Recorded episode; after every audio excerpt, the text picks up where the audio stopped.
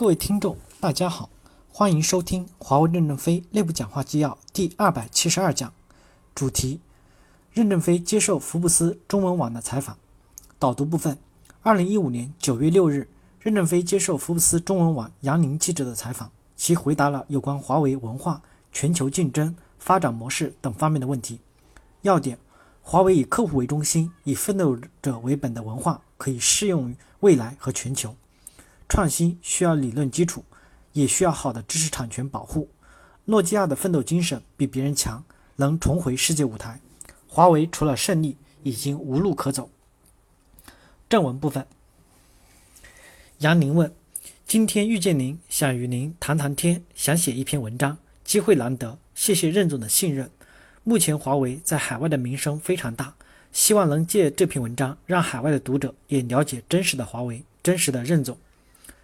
任正非说：“我们今天就是慢慢聊天，不一定要有什么主题，也不一定要既定的方针。聊完以后，你可以根据你的理解再写文章。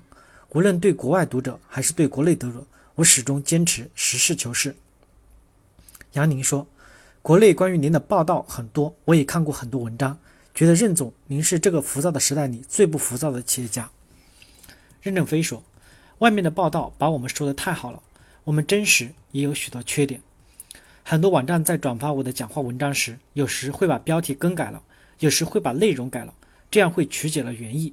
可以直接从华为内网下载，其提供给你的内容是没有被修改过的。另外，我们其实也很浮躁，但我们只对一个简单的目标浮躁。十几万人，几十年，只对着一个目标前进，就走到世界前列了。但是没有一个广泛可拷贝的管理经验。杨宁说。中国经济发展三十年，虽然取得很大的成绩，经济体量是全世界第二位了，但国际社会普遍认为中国没有创新。您怎么看？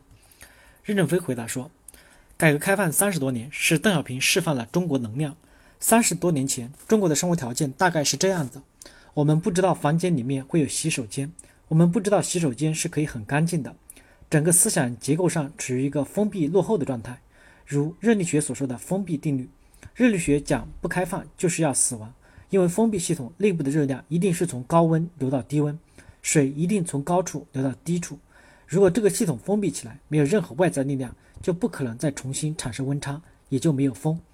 第二，水流到低处不能再回流，那是零降雨量，那么这个世界全部是超级沙漠，最后就会死亡。这就是热力学提到的伤死。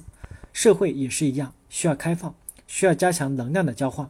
吸收外来的优秀要素，推动内部的改革开放，增强势能。外来能量是什么呢？外国的新进的技术和经营管理的方法，新进的思想意识冲击。但是思想意识的冲击有正面的，也有负面的。中国到底是得到了正面的还是负面的？中国这三十年的繁荣，总体来说，我们得到了正能量，虽然也有负能量进来。常有人说和西方合作，至今没有拿到技术。我们是要技术，还是要繁荣？当然，我们是要繁荣。有技术更好，没有技术我们也繁荣了。人们的思想意识在改变，受教育程度也在改变。国人改变了，其实这个社会基本启动了。现在习主席推动深化改革开放，着劲让中国不再回到自己，不要回到自给自足。其实这些思想意识与体制的创新，并不单单是技术，它对未来一百年释放的能量是不可估量的。